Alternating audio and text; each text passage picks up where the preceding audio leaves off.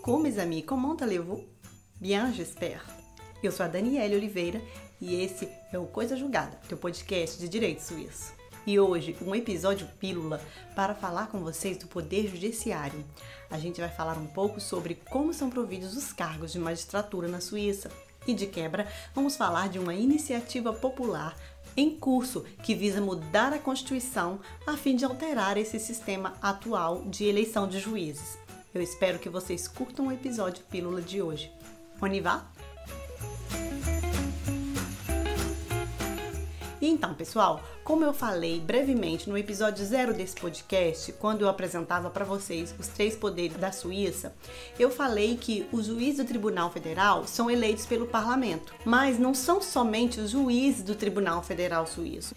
Também são eleitos pelo Parlamento Federal os juízes do Tribunal Penal Federal, do Tribunal Administrativo Federal, do Tribunal Federal de Brevês e os do Tribunal Militar de Cassação com a diferença que os juízes do Tribunal Militar de Cassação são eleitos para mandato de quatro anos e os demais para mandato de seis anos.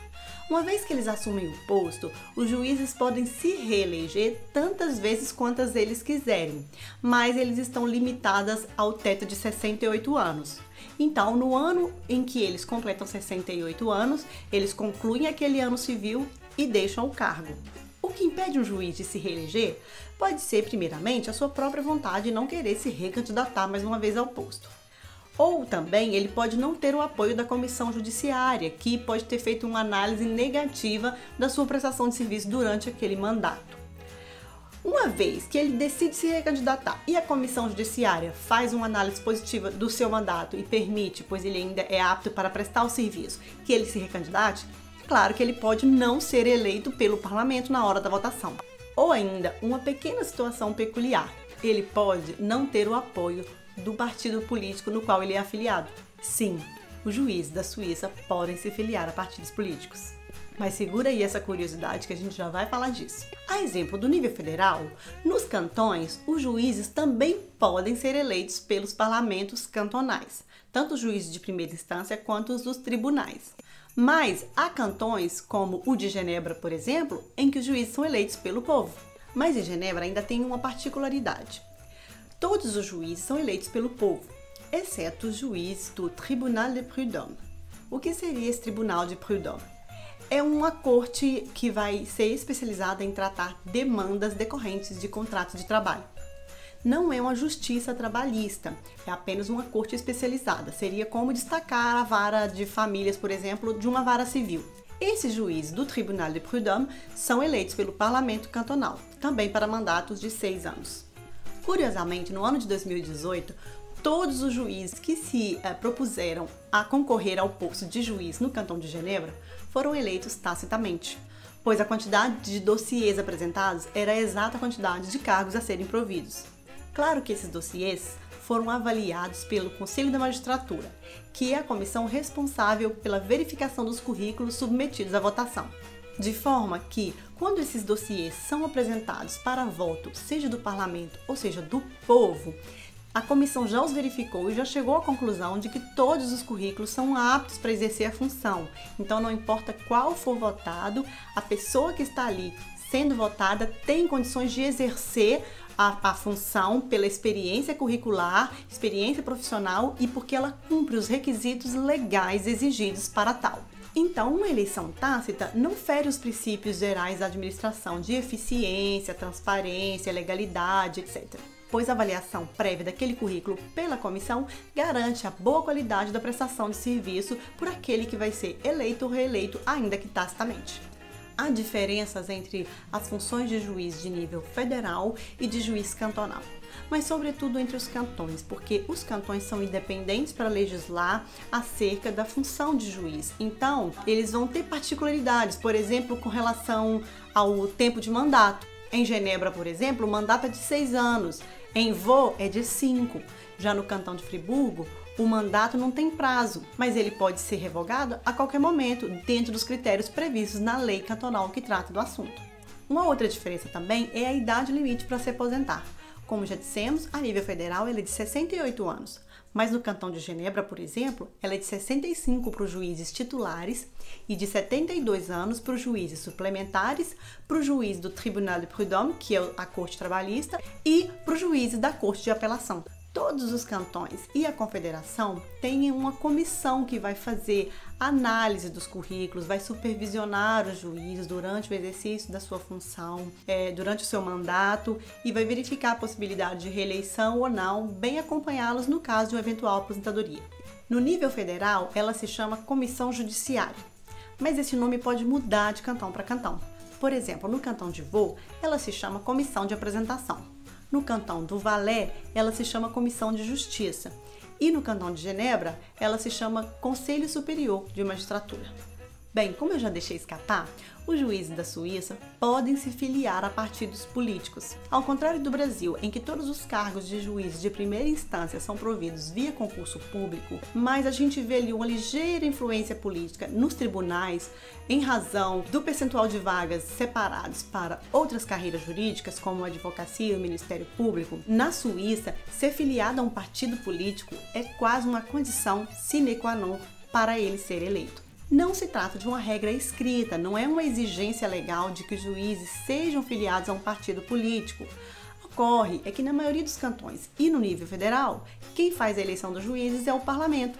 Então, se ele está inserido ali naquele meio, se ele está afiliado a um partido, as chances de trabalho dele ser visto, conhecido, apreciado, a ponto de ele ser é, indicado e eleito são maiores. No Brasil, é quase que proibido um juiz ter associação política. Recentemente, por exemplo, o CNJ proibiu juízes de se manifestarem até em redes sociais apoiando ou criticando partidos e grupos é, políticos. Mas na Suíça, essas ligações não são só bem vistas, como elas são encorajadas. Pois, com a filiação partidária, entende-se que haverá uma maior representatividade ideológica também no Poder Judiciário, garantindo aos cidadãos uma justiça justa, igualitária e democrática. Mas é claro que há quem discorde e critique essa prática, sobretudo porque os juízes, quando assumem um posto, eles passam a contribuir com o partido com um percentual de seu salário. E como não é nada legalmente estabelecido, esse percentual pode variar. A maioria dos partidos não informam, mas o UDC já declarou que recebe cerca de 2% dos juízes que ele indica. O PDC alega que recebe algo entre 2 e 6 mil francos por juiz e o PLR alega que não pede nada. Os críticos dessa prática alegam que isso fere a separação dos poderes. Porque se parar para pensar, é como se eu combinasse com o meu partido, me elege que eu vou contribuir para vocês com um percentual do meu salário. E depois, se eu continuo contribuindo, as minhas chances de ter o meu partido me apoiando para uma reeleição são maiores do que se eu parar de contribuir, não é mesmo? Esses críticos também alegam que, de certa forma, uma afiliação partidária tira um pouco a independência do juiz na hora de exercer sua função, pois ele acaba se sentindo um pouco forçado a decidir conforme a orientação ideológica do partido. E um exemplo sobre essa polêmica na prática ocorreu quanto das eleições de juízes federais em 2020. O partido UDC declarou publicamente que não ia mais apoiar a reeleição de um dos seus juízes, o senhor Ives Donzalas. E o argumento público da UDC para não mais apoiar a reeleição do senhor Ives foi justamente porque ele não teria, durante o seu mandato, é, dado sentenças e decisões conforme a orientação e a posição ideológica do partido. E o partido UDC convidou o senhor Ives Donzalaz a deixar o partido. E se ele quisesse se recandidatar, que se recandidatasse, mas sem estar ligado ao UDC. Mas mesmo contra a orientação do DC, o parlamento reelegeu o senhor Ives Donzalaz, pois eles entenderam que a prestação de serviço do senhor Ives durante seu mandato era de qualidade e ele exercia a função em respeito aos princípios da justiça e com decoro da função. E justamente em razão do princípio da separação dos poderes, a orientação do partido por si só não devia bastar para impedir a reeleição do senhor Ives Gonzalez. Bom, a posição do parlamento nessa situação dá um pouco de conforto para aqueles que defendem o modelo atual, pois, como a gente vai ver agora, tem uma iniciativa popular em andamento para tentar mudar isso.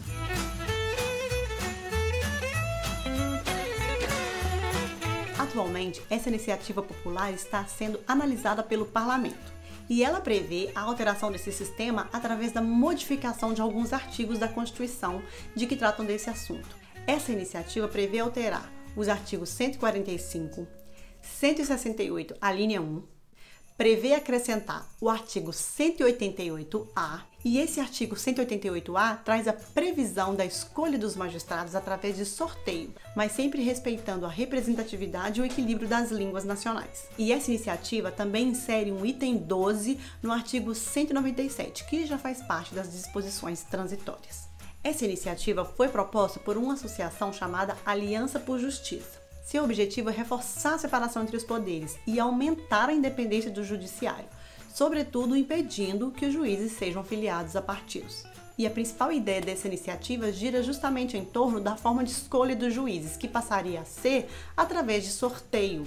Há ainda outras alterações que eles propõem. Por exemplo, o mandato passaria a ser único, porém de 12 anos, e o candidato deveria ser um jurista especialista. A análise do currículo seria por uma comissão, como acontece atualmente, que ia verificar a aptidão da pessoa para exercer a função. E aí, uma vez que ela está apta para exercer a função, esse currículo seria colocado para sorteio junto a outros tantos. E uma vez delineada a separação entre os poderes, o sistema de freios e contrapeso seria feito através da avaliação do cargo, pois o juiz que não uh, que violasse os deveres da sua função poderia ter o seu mandato cassado através de proposição do Conselho Federal e depois por votação da Assembleia Federal, ou seja, as duas casas reunidas. Então, o governo solicitaria a revogação da candidatura e a Assembleia Federal, o parlamento, iria votar se aquele juiz sai ou não. Bem, colheu-se assinaturas populares, é um mínimo de 100 mil para se submeter uma iniciativa popular para análise no parlamento. E é por isso que agora ela está sendo avaliada pelas comissões de justiça de ambas as casas. Quando há uma iniciativa popular, o parlamento pode apresentar uma contraproposta. Nós temos um episódio pílula especial sobre isso. O que seria essa contraproposta? O parlamento apresenta uma opção àquela iniciativa. E essa contraproposta do parlamento vai à votação a referendo no mesmo dia da proposta principal, que é a iniciativa popular. Nesse caso, o parlamento estava verificando a possibilidade ou não de, de, apresentar uma contraproposta.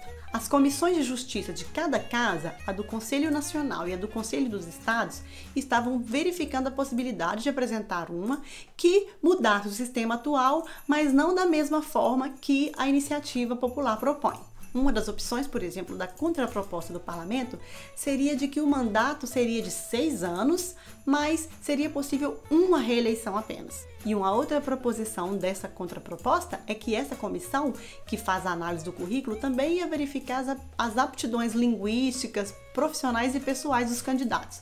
Eu imagino que seria algo como uma prova, uma prova oral, talvez. Bem, após várias sessões de debate, a Comissão de Justiça do Conselho Nacional que equivale à Câmara dos Deputados, no Brasil, por exemplo. Então, essa Comissão de Justiça do Conselho Nacional deixou de lado a contraproposta. Eles chegaram à conclusão que ela ia alterar o sistema atual sem apresentar muitas melhorias, então que seria mais prático, mais barato deixar como está. Sem o apoio do Conselho Nacional para a contraproposta, ela cai, não tem mais uma contraproposta. E agora tanto o parlamento quanto o governo têm que se posicionar se eles orientam ou não a aprovação dessa iniciativa. É como se eles aconselhassem o povo. O Conselho Federal, que é o governo, orienta a votar não para essa iniciativa. Em nota à imprensa, eles alegam que essa forma de eleger juízes através de sorteio não é muito democrática e que ela pode prejudicar a representatividade nos tribunais federais. E eles entendem também que estar ligado a um partido político é sim sadio e permite que haja uma representação proporcional dos valores políticos e sociais da sociedade no Tribunal Federal, algo equivalente à fórmula mágica. A Comissão Jurídica do Conselho Nacional, que equivale à Câmara dos Deputados, segue a orientação do Conselho Federal. Mas a Comissão de Justiça do Conselho dos Estados que equivale ao Senado Federal Brasileiro, ainda não se posicionou.